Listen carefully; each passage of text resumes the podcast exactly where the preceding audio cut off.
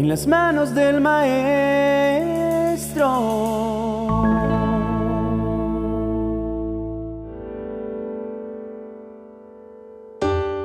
Siempre que hay una negociación de la cual vamos a obtener un beneficio, habrá una propuesta que nos diga lo que debemos hacer para conseguirlo.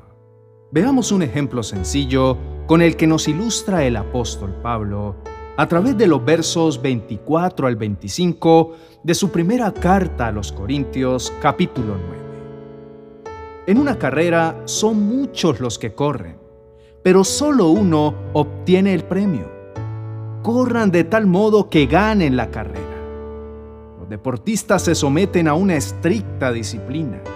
Ellos lo hacen para ganar un premio que se echa a perder mientras que nosotros nos esforzamos por obtener un premio que jamás se desvanecerá.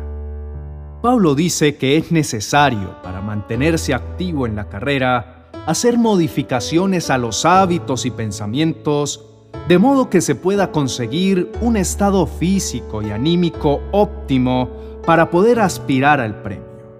Así como los deportistas se ocupan de mantener en buena forma y se disciplinan en cuanto a aquello que se puede volver limitante para ellos, también nosotros los creyentes debemos ser conscientes de que hay hábitos, pensamientos y comportamientos que es necesario modificar en nuestras vidas como hijos de Dios.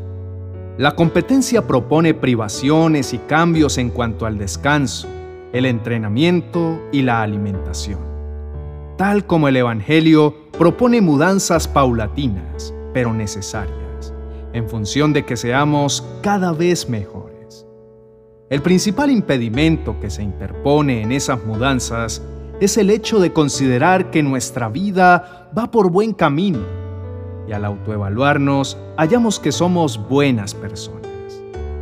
Esa es la actitud de un joven que lo tenía aparentemente todo en cuanto a lo material y lo espiritual, y que el Evangelio de Marcos nos retrata en una conversación en el capítulo 10 a partir del verso 17.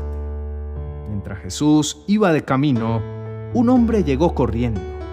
Se arrodilló delante de él y le preguntó, Maestro bueno, dime, ¿qué debo hacer para tener vida eterna? Jesús le contestó, ¿por qué dices que soy bueno? Solo Dios es bueno. La afirmación de Jesús, solo Dios es bueno, deja implícito que ningún ser humano lo es.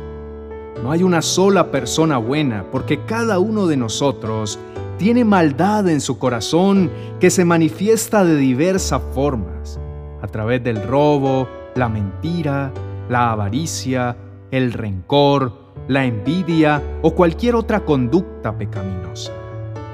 Así que Jesús continúa diciéndole al muchacho, tú conoces bien los mandamientos. No mates, no seas infiel en tu matrimonio, no robes, no mientas para hacerle daño a otra persona, no hagas trampas, obedece y cuida a tu padre y a tu madre. El hombre le dijo, Maestro, todos esos mandamientos los he obedecido desde que era niño. Este era un muchacho que se consideraba intachable en todos sus comportamientos. Era lo que nosotros llamamos una persona buena. Jesús lo miró con amor y le dijo, Solo te falta hacer una cosa. Ve y vende todo lo que tienes y reparte ese dinero entre los pobres. Así Dios te dará un gran premio en el cielo. Después de eso, ven y conviértete en uno de mis seguidores.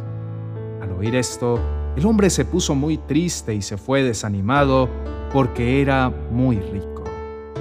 El corazón de este joven estaba confiado en sus riquezas y no deseaba compartirlas con los necesitados.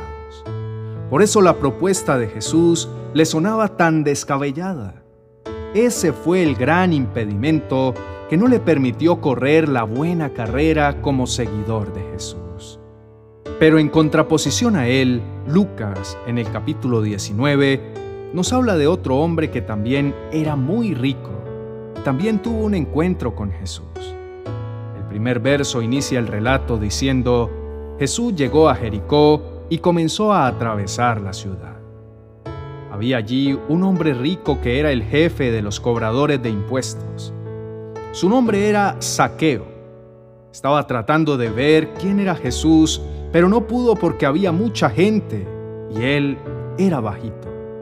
Para poder verlo, salió corriendo, fue a un lugar por donde Jesús tenía que pasar y se subió a un árbol sicómoro.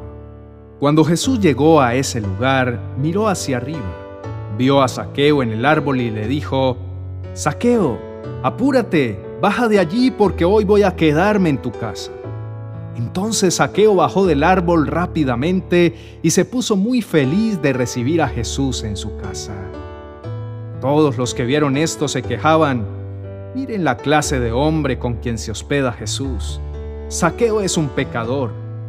Entonces Saqueo se levantó y le dijo al Señor, Mira, Señor, voy a dar a los pobres la mitad de todo lo que tengo, y si he engañado a alguien, le pagaré cuatro veces más.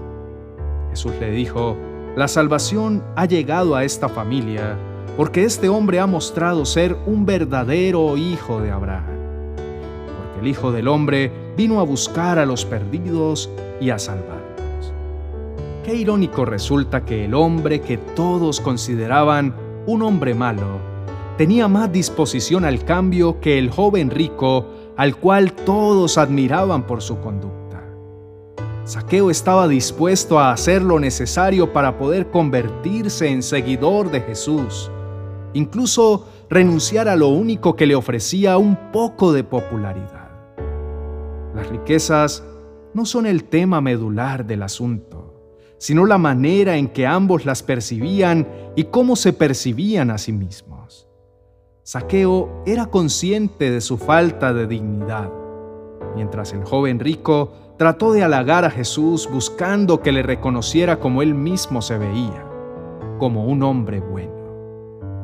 Lo que el Evangelio propone es que cada persona se haga menos ruin durante el transcurso de la caminada con Dios y esté determinado a corregir aquello que, al comparar su conducta con Jesús, que es el modelo a imitar, sea necesario dejar de lado o adoptar. Considerarnos buenas personas no va a permitir que hagamos los correctivos necesarios, y contrario a eso, nos mantendrá señalando a aquellos que consideramos menos buenos que nosotros. Pero como bien dijo Jesús, solo Dios es bueno y esa es una verdad que debemos grabar con fuego en el corazón, de modo que seamos realmente agradecidos y estemos dispuestos al continuo cambio. Oremos juntos diciendo, Padre bueno, tú eres el único ser bueno en medio de todo lo que conocemos, porque los seres humanos estamos llenos de defectos, de necedades y de pecados que nos manchan continuamente las vestiduras. No podemos señalar a los otros para decir que son mejores o peores que nosotros, porque ante la cruz todos permanecemos a la misma altura. Tu palabra en el verso 4 del capítulo 3 de Romanos dice que Dios es verdadero y todo hombre mentiroso. Por tanto, no sirve de nada tratar de engañarnos a nosotros mismos pensando que somos buenos y no necesitamos cambiar. Cambiando es que podemos estar mejor preparados para correr la buena carrera de la fe, porque vamos aligerando la carga que nos impone el pecado, la culpa, la ignorancia, el rencor y la mentira. Tú deseas que seamos personas cada vez más parecidas a ti, de modo que al mirarnos puedan verte reflejado en nuestras vidas, en nuestras palabras, en nuestros comportamientos y en nuestro trato. Hoy nos hacemos conscientes de que, al igual que el joven rico se aferró a sus riquezas, también nosotros nos aferramos a la versión de nosotros que las demás personas admiran y que no quisiéramos abandonar, pero que precisamos hacerlo para crecer a la estatura de Cristo. Todo cambio deja de ser traumático en la medida en que lo hacemos de forma voluntaria.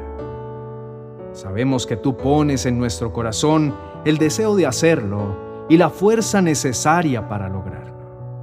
Te adoramos y te bendecimos, Señor, en el nombre de Jesucristo, nuestro patrón de conducta.